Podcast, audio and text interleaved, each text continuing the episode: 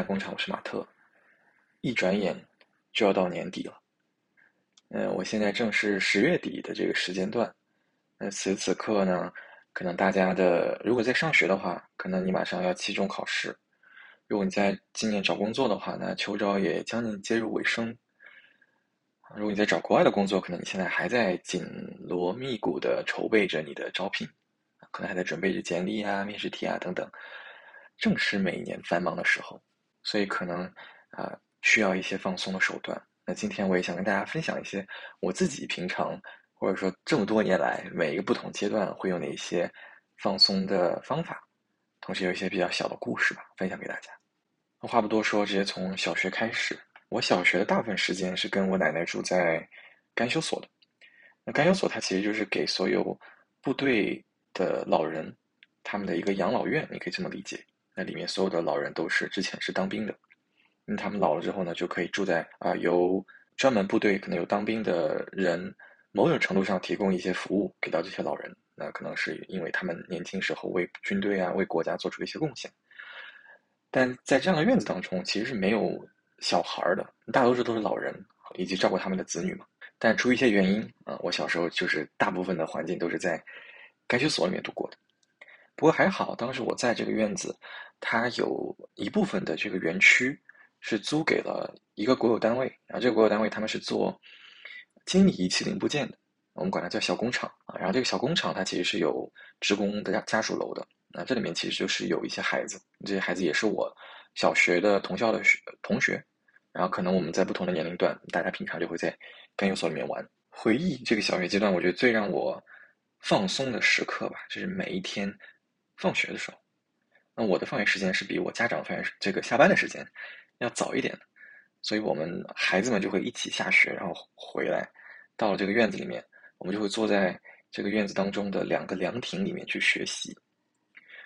这个凉亭当时非常的大，而且它其实现在也很大，只不过那当时可能自己比较小吧，个头也比较小，就会觉得那个凉亭巨大无比。这个凉亭它不是我们普通的就是那种啊歇脚的凉亭，它是一个。长方形的这个凉亭，这个凉亭呢，可以容纳四五张啊长桌啊，或者说就是这个麻将桌也好，棋牌桌也好，这个可以容下四五张，啊，就大家是可以在里面绕圈散步的，并且这个凉亭的左右分别有一个巨大的喷泉，还有一个呃有很多树的这样的一个花园吧，就它的自然风光也非常好。你夏天坐在里面，这个风就是。感受到夏天的这个风，然后以及夏天空气当中那个味道，你能听到这个鸟鸣、虫鸣、流水声，感觉在这样的凉亭当中，我们会聚在一块写作业啊。就在那个时刻，虽然我的作业的效率和错误率啊，这个效率是非常低，错误率是非常高，但是我依旧非常想要啊和非常享受吧，在这种场景下跟这种小朋友的互动，或者说就坐在那写作业。我还记得当时的那个石桌。上面是刻出来那种棋牌桌，所以有的时候你写，比如说卷子啊，或者你写那种很薄的那个页面的时候，我的铅笔还经常会陷到这个凹槽里面，有可能我在这个纸上写着写着，我的笔头就断了，就类似于这种，非常有意思。然后，所以你还需要拿这个本子把它给垫在下面去写。不过我也不知道为啥，我爸他就很排斥我从小跟啊，就是其他的小朋友一起写作业，他可能就会觉得说写作业这个事情就是应该你自己独立完成。不应该吵吵闹闹，然后在外面玩啊！所以我们每次都会尽可能快的跑回家，跑到这个凉亭，然后坐那儿把努力把这个作业赶出来，之后我们就可以放肆的玩儿。这个是我们当时的这个计划，但可能每次没成功，可能就边写边玩，边写边玩，最后还是写不完，拖到家长们都回来，把我们一个个都揪回家，然后又开始坐那儿写作业、吃饭啊，等到晚上再出来玩。这也可能是我小学的时候，我觉得是某种程度上。摆脱枯燥的学习，逃离家长的监管的一种方式。呃，长大了就到了这个初中。实不相瞒，我觉得每个人的人生当中一定都会有一些所谓的啊 dark moment，或者就是黑至暗时刻。对于我而言，那个时间段就在初中，就基本上就是我的人生谷底，每天都在被无数的困难和生活呃按在地上摩擦。反正当时自己就活得非常痛苦。然后刚好自己又是住校生，我所有的解压方式就无论我遇到多困难的事情，举个例子，比如说当时可能呃学习大于天的这样的一个环境下啊，可能我有一个考试考得非常的差，我那天中午就一定会吃非常多，就吃是我用来放纵和放松的一个途径。我记得当时我们的这个饭卡的上限是十五块钱，可能一顿午饭正常价格可能也就六七块，然后我可以中午这顿饭直接刷两个人的饭量，我可以直接买两份饭，然后就坐那儿狂吃。就我现在回忆，可能有一点带引号的暴食吧。就我那天早上越难过，我那天中午就会吃的越多越饱。我会买这个一份米饭，然后再买带汤的那种烩菜。比如说我因为我在河南嘛，然后我们是吃烩菜。就烩菜的话，就是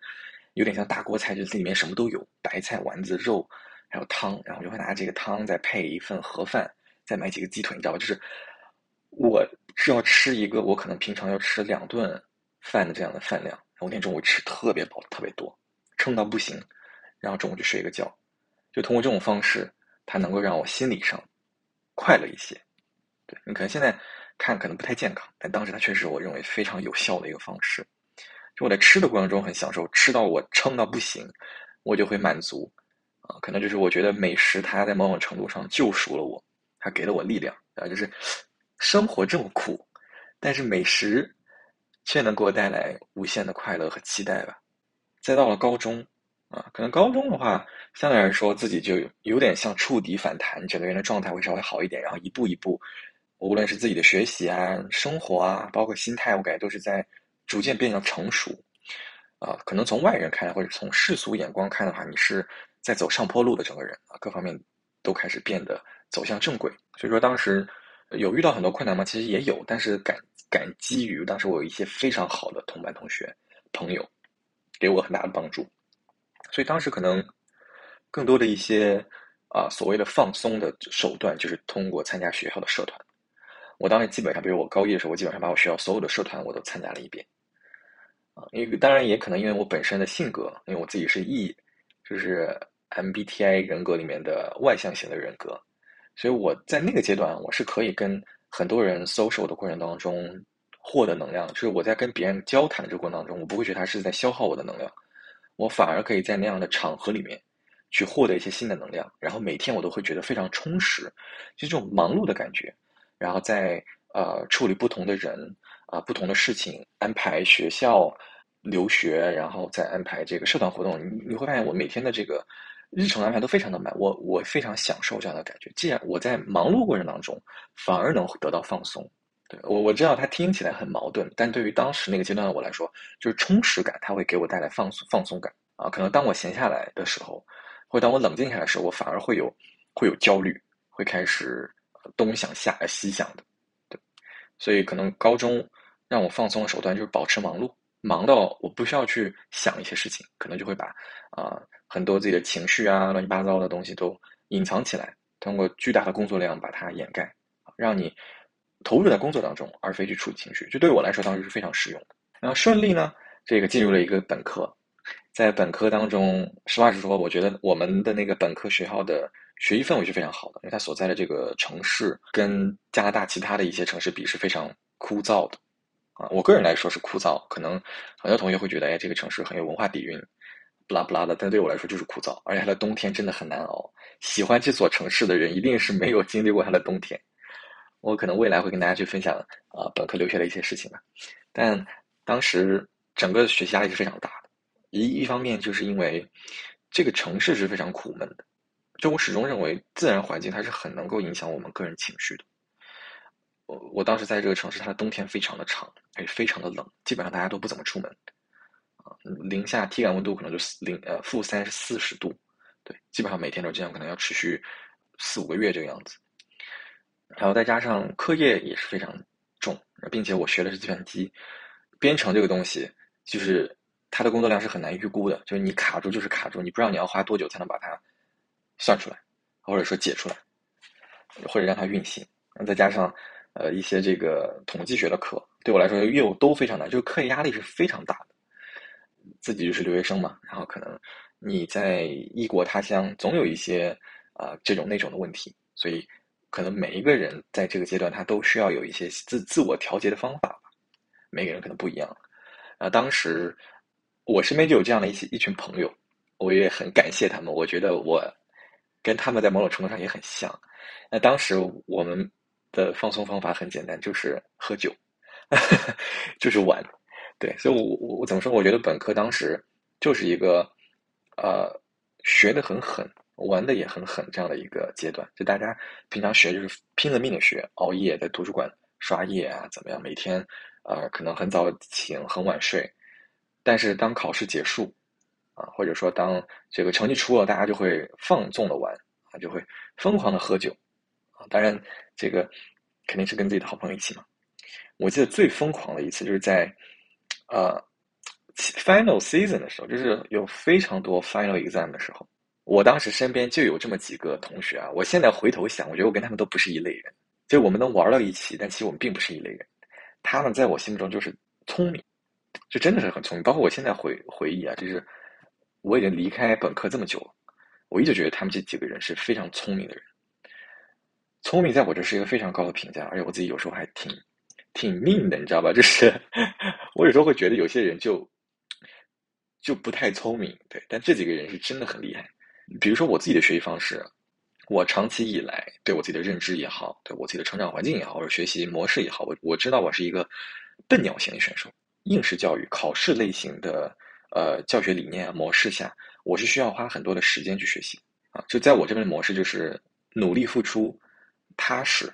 花足够的时间。呃，去硬啃这些知识点，然后最后把它消化，这个是我每一次的这个流程。但可能对于这几个人不一样，他们就是，就是真的是脑袋是灵光，他看这些概念呀、题目啊，他可能一遍他就会了，他非常会举一反三。但我就不行啊，可能我就我可能就举一反一点一点一五吧，可能就我就只有这种能力，对我就不我就真的要去刷很多题，我才能把它融会贯通。很多时候我不是靠呃举一反三，我很多时候是靠。我练的多，对，啊，但就是你就懂，就是我们属完全属于不不一样的人，可能我就属于这种学习就是要刻苦花时间学的人，他们就属于天才。那，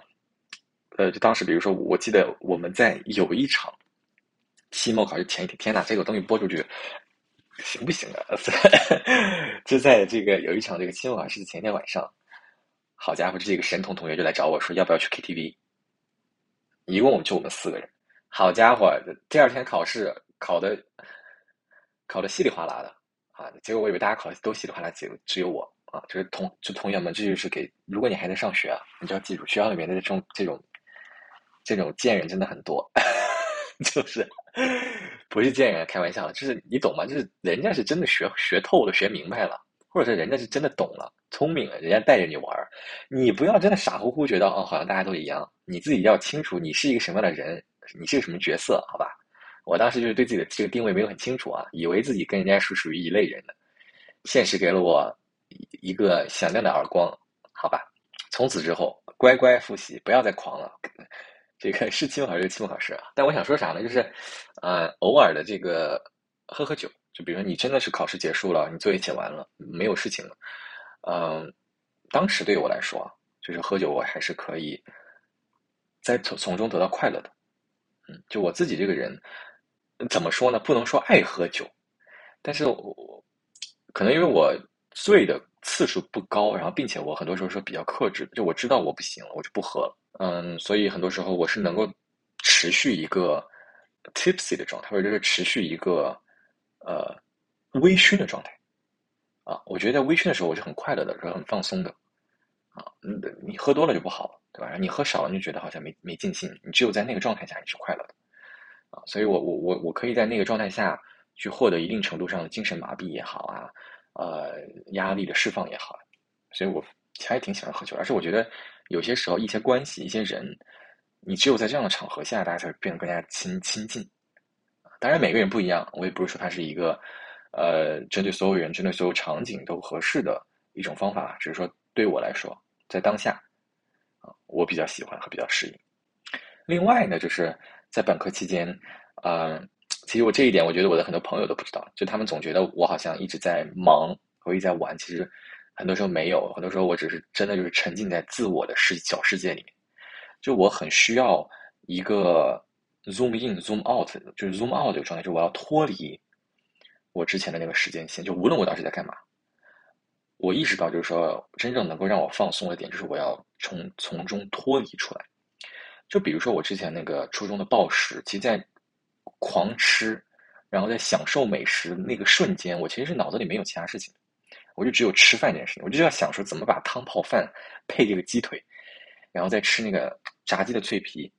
对吧？又有丸子，又有白菜，又有肉汤，就各种混合享受这个美味。我可能脑子里就是吃这件事情，没有别的事情。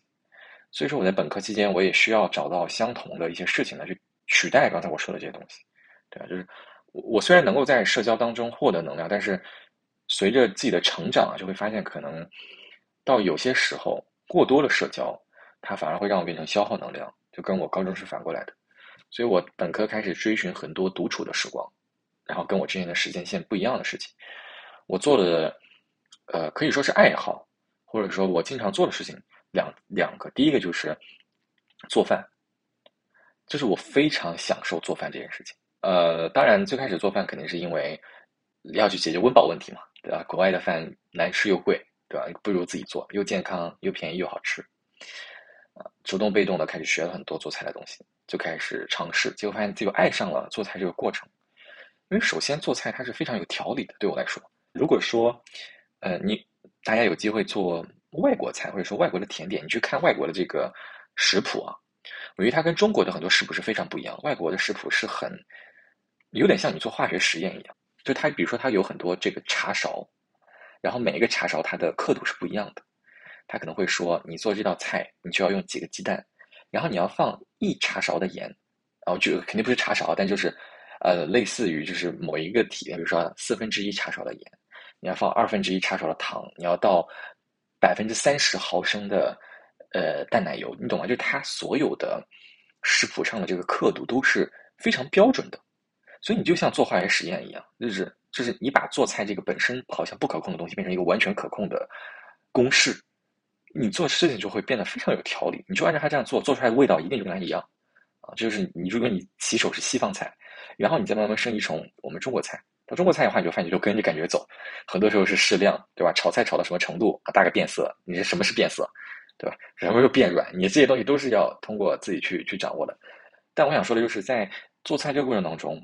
你也是非常沉静的，就你脑子里也只有做菜这件事情，因为你稍不留意，可能菜就糊了，对吧？而且你要想好，你是要先调调料，还是先备菜切菜？你在就比如说，可能你在这个啊，你需不需要提前泡发一些东西？啊，你需不需要提前解冻一些东西。你在炖某个肉的时候，这个同时你能不能去炒另外一个菜？你懂吗？就其实，在做菜过程中，你是也非常忙的。我甚至一度在本科期间，相比于吃这个东西，我其实更享受做这个东西，就做菜这个过程。我还想过辍学去做厨师，毫不夸张，真的。我当时还真的有在仔细去思考一件，就是我我我直接辍学，然后我去读一个，呃，当时我们那边的一个呃项目，就是去可以两年。呃，毕业然后移民，就变成一个厨师、甜品师，就这样的一些职业，我还认真有在考虑。啊，后面就甚至于我做完这个东西，我都不想吃它，我只是我就希望能够不断的去做，然后去逃离我这个计算机的作业，逃离我我学校的这些事情。那除了做饭之外，另外一个我我我我经常或者说我持续的保持，包括我现在也在做，就是养植物。啊，养动物的话，我会觉得有点啊，因为我自己养狗嘛，我知道它要花多少的精力。无论是时间也好，还是金钱也好，可能当时对我来说，我觉得都是有点，呃，太多了。我可能还是自己都没照顾过来，对吧？还有还什么什么时间和精力去照顾一个小动物？既然这样的话，那植物相对来说会容易一些。之所以喜欢养植物，还有一个原因，就是因为我奶奶她也很喜欢养植物，对，因为我小时候有非常多的时间是跟我奶奶一起生活嘛，她就会养非常多的花，然后每一天啊，你都可以看到她要去我们刚才我跟大家讲，我那个凉亭旁边那个。喷泉，他会去喷泉那边用一个水桶，他自己做的这个装备，就有点像那个把这个木桶上吊一个绳子，然后把这个水桶放到这个水池里面。因为这个水池里面它是有有金鱼的，就是有养鱼嘛，所以这个水水池它不是完全的纯净水，它是有呃一些微量元素也好，或者说这个鱼的排泄物也好，这些东西都可以是呃植物的化肥吧，我理解是这样的，所以它宁可。就他不去接生水，自来就是自来水，他也要去舀这个鱼塘里的水去浇花。我小时候经常帮他就干这个事情。然后看它这些花呢，植物啊，呃，养过什么各种各样的花，什么月季啊、玫瑰啊，啊，还有一些什么仙人掌啊，然后再包括什么橘子树啊之类的，发财树啊，什么类似于这种。所以，可能小时候就在这种成长环境下，导致我也很喜欢养花。就我总是希望我的生活当中有一点绿色的东西。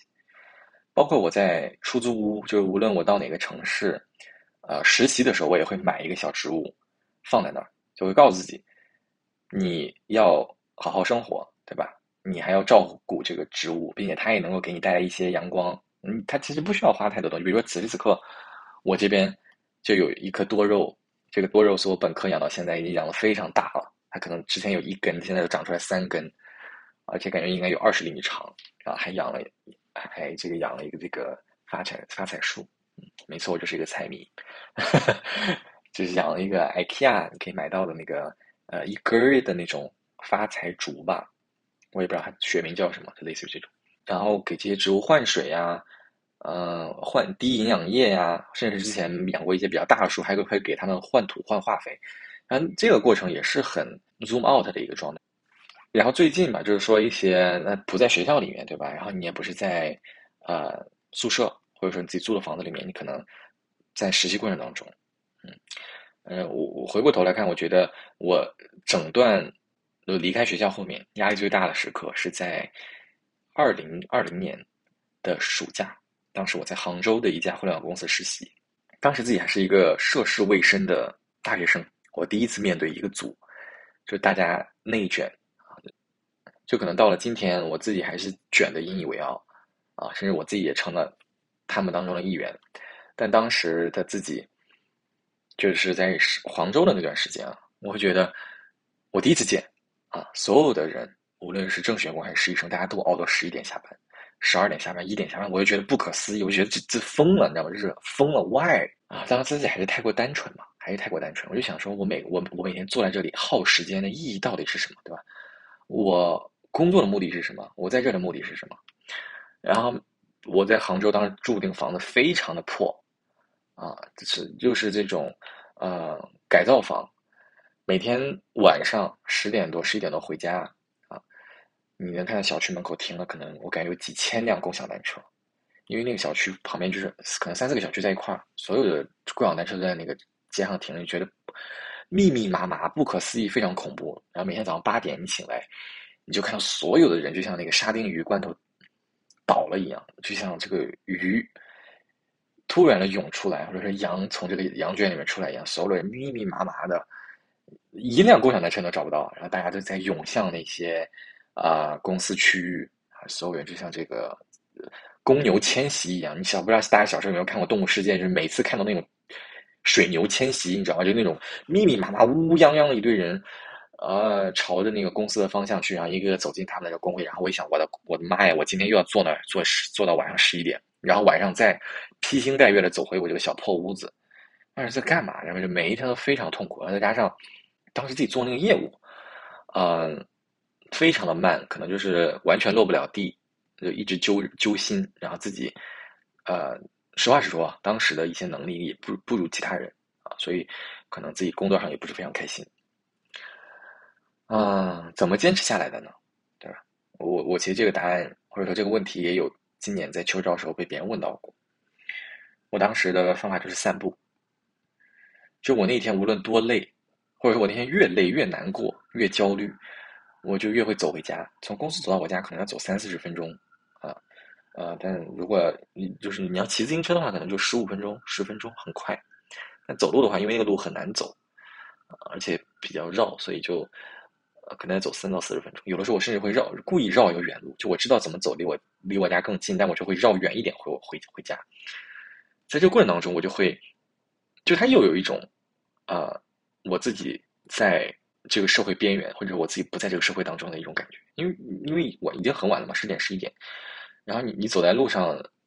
其实旁边很少有人，就大或者是有人，大家也都离得很远。嗯，这个过程当中，你是完全可以看抬头看星星。看树、看路，啊，听歌，就那个时间段是完全属于你自己的。我有时候就会边走边想，幻想自己会什么样的魔法，幻想自己飞在空中，幻想自己就是啊，这个用魔法拯救世界啊，或者说自己哼唱啊，享享受，想象自己就是在舞台上表演节目、唱歌跳舞这些，你知道，这脑子里就是充满着乱七八糟的想法。还会干嘛？还会就是每天复盘，每天说服自己要让自己坚持熬过去。啊，当时我记得在散步的时候，我我就会经常对自己说一句话，就是这就是我的修行，就是马特，这就是你这辈子修行，这就是你现在人生当中的一个坎儿，你熬过去就熬过去了。你就必须给我熬过去，就是类似于这种。这这个话是因为当时看了一个啊电视剧叫《三十而已》，我不知道这个东西有没有在我之前的播客里面说出去啊，但但就 anyway 我就直接讲了。因为当时《三十而已》里面有一个片段给我留下非常深的印象，就顾佳这个角色，他为了他的孩子能够上当地非常好的一个学校，他跑到三十楼，还是他跑到顶楼吧，让他陪当时那个顶楼那个阔太太从楼顶。走楼梯走到底下，然后他为了讨好这个太太，他把自己的鞋给了这个太太，然后他就赤脚走下三十楼，啊，就反正类似于就是一一个怎么说呢，考验吧。然后他的好朋友后面看到他这样，就觉得他很可怜，他就说，他就说了一句话，他说没有什么好可怜，他说这就是我当妈的修行。然后我当时看到他说那句话，我就这个话就就刻在我的脑子里了。后面就是我遇到一些困难的时候，当我意识到。它是我必须要去做的一些正确的事情。哦，即使我工作中再痛苦，我脑子就会不断的去重现。好，基本上我已经把我的这个到目前为止短暂啊普通且有趣的人生 不同阶段是如何放轻松啊，或者说这个 zoom out chill 的一些方式分享给大家了。那我希望就是说在这个阶段吧，可能有很多同学啊会比较焦虑或者怎么样的。希望我今天这支播客可以某种程度上给你一些新的 idea，或者希望你听完它之后也能稍微放轻松一些。嗯，那这一节目就这样了，和大家说拜拜，拜拜，拜拜。